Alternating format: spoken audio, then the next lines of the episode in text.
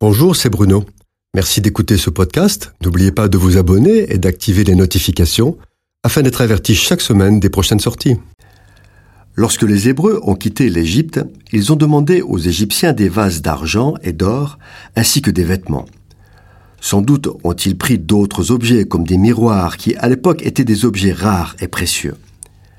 Plus tard, Lorsque Moïse appelle le peuple à faire des dons pour la construction dans le désert du temple portatif, il récupère un grand nombre de miroirs d'airain polis dont les femmes se séparent.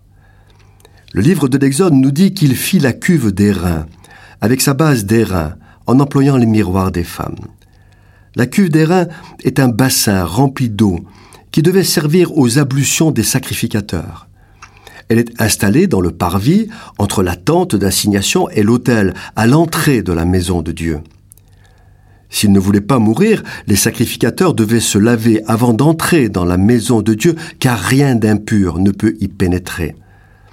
On peut imaginer que cette cuve faite avec des miroirs devait refléter le ciel, mais aussi les visages de ceux qui s'y lavaient. La parole de Dieu, comme la cuve d'airain, est un parfait miroir qui reflète d'une part la gloire de Dieu, mais aussi l'état de notre cœur. L'apôtre Jacques nous donne une indication précieuse quant au miroir de la parole. Il dit, si quelqu'un écoute la parole et ne la met pas en pratique, il est semblable à un homme qui regarde dans un miroir son visage naturel et qui, après s'être regardé, s'en va et oublie aussitôt quel il était.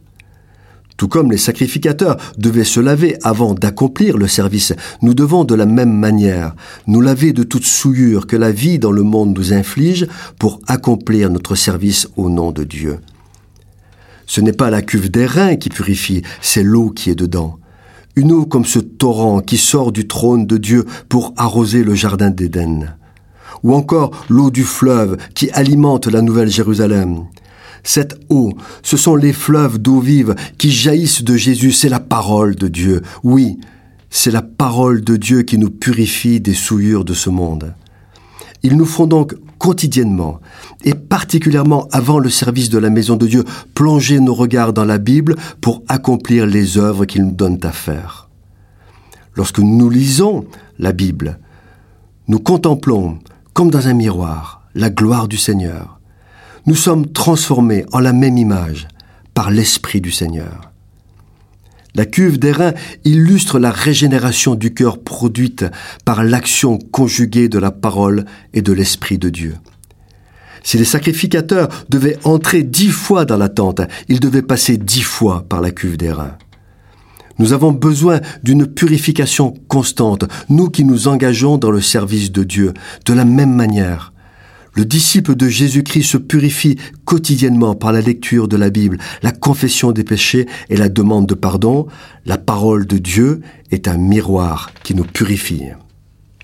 Cette chronique vous a été proposée par Bruno Oldani et Jacques Cudeville.